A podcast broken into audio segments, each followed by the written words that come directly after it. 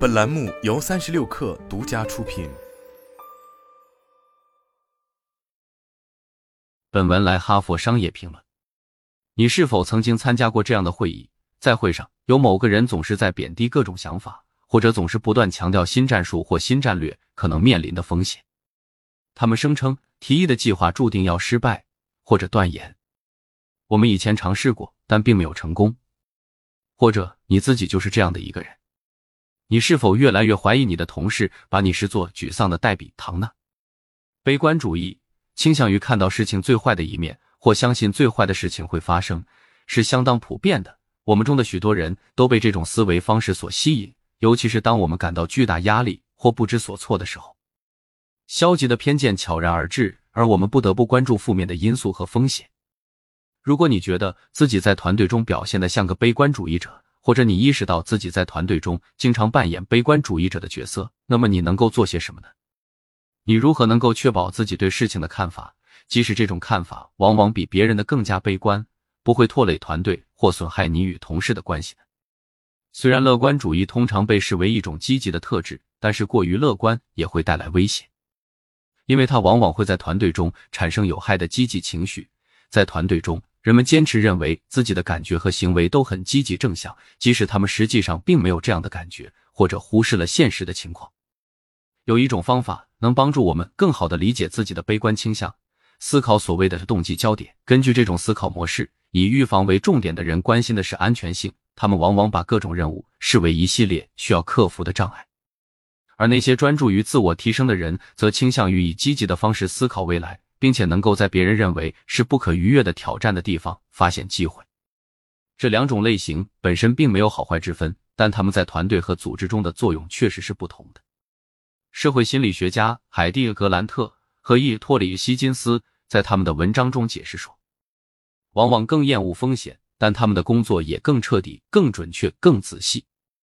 为了取得成功，他们会缓慢而细致的进行工作。他们通常不是最具有创造力的思想家，但他们可能更有出色的分析问题和解决问题的能力。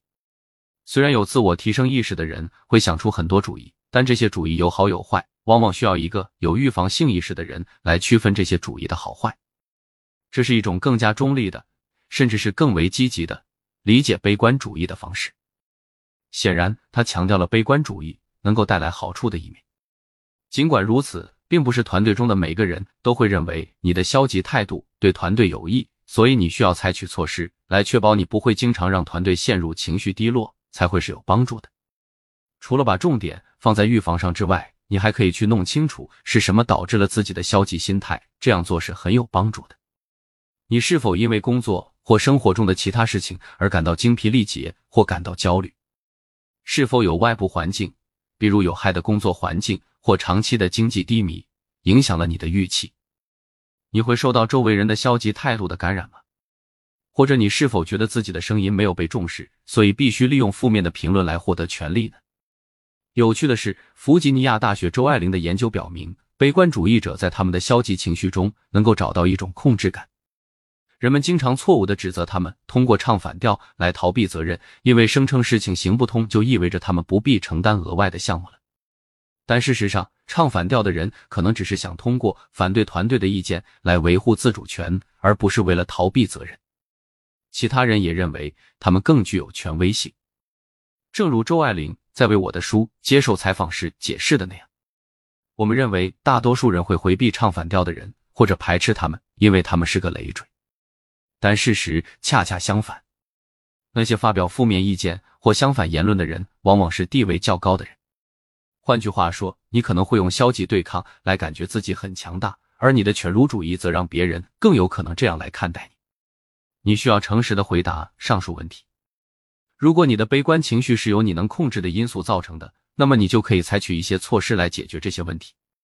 比如说，你可以和经理谈谈，减少自己的工作量，或者也可以花点时间和你喜欢的人在一起，尤其是那些更令人振奋的人。无论你的悲观主义的来源是什么，你都可以改变自己的行为，这要比试图改变长期持有的信仰和价值观要容易得多。悲观主义通常有三种表现方式：你的观点、一种主体意识以及你的行为。你可能无法改变你的观点，特别是如果你是一个注重预防的人，但你要提醒自己，你是有能动性的，而且你可以做出选择来改变自己的行为，这样你的消极情绪就不会影响到其他人。你不必在每次看到别人没有注意到的缺点时都咬紧牙关、闭口不言。但是你需要寻找一些更有建设性的方法来分享自己的观点。例如，不要说这行不通，而是试着这样说：“我看到了这种方法的一些风险，我想分享和讨论一下。”为了检查自己的行为，你可以问问你自己：你的悲观主义什么时候对团队有利，什么时候有害？你有没有注意到？当你表达自己的观点时，人们开始沉默了，或者人们有时候会躲着你。他们什么时候对你表现出友好的反应？你还要考虑一下你自己的看法，这些看法是在为你自己服务呢，还是让你感到窒息？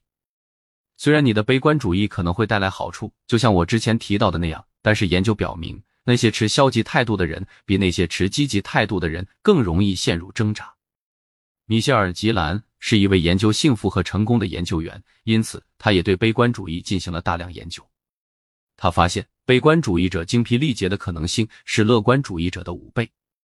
前者也不太可能在工作中高度投入，也不太可能与同事或经理们保持密切的关系。当然，这些数据可能与你的经验并不相符，但是请记住，在工作中采取更积极的态度可能会助你一臂之力，而且也肯定会让你周围的人生活的更轻松。悲观主义者们可能会遇到的一件事情是，他们被归类为每时每刻都态度消极的人。换句话说，人们开始通过他们是悲观主义者这样的角度来看待你所做的和所说的一切。这可能会导致他们忽视你真实的观点和想法，即使这些观点是有效的。过分强调你自己的负面观点，反而会让他们对正面的观点更加重视。因此，与之相反。你要去尊重他们的激励模式，甚至承认他们的观点的正确性。你可以承认你也有乐观的感觉或想法，然后去验证他们的观点，或者验证你也同意的一些方面。这样做是很有帮助的。如果你不相信他们，你也不必违心的说你完全正确，这个项目会取得巨大的成功。但你可以这样说：我明白你的意思，我也部分同意这个项目可能会成功。但是，让我们谈谈可能出现的障碍以及如何降低这些风险。总的来说，你需要试着观察自己表现出消极态度的频率，并且找到你可以提供积极评论的时刻。甚至你可以对一个更乐观的同事表示同意，这将有助于防止你获得一个顽固不化的坏名声。我不想给人的印象是一个悲观主义者必须在工作中假意微笑，从不说任何消极的话，这就是克服悲观主义的标准答案。有很多证据表明，压抑真实的自我或情绪会带来有害的后果。相反，你可以考虑为自己的消极情绪找一个宣泄口，比如说，你可以找一个能够私下倾诉的同事或朋友，这会让你更容易在公开场合表现得更加积极。如果没有人能够为你扮演这个角色，你可以考虑写下自己的想法，把你的担忧和抱怨都写下来，然后把它们埋藏起来，会减轻你的一些焦虑。给你更多的空间去做更积极的事情，就像大多数的工作方式一样，悲观主义也有其适合存在的时间和地点。你可以想想看，如果领导人能够听取一些反对者的意见，那么数十起公司的丑闻原本可能是可以避免的。但泼冷水终究是不受欢迎的，所以关键是要想办法缓和你的悲观主义，这样你才能高效的工作，并与同事们保持健康的关系。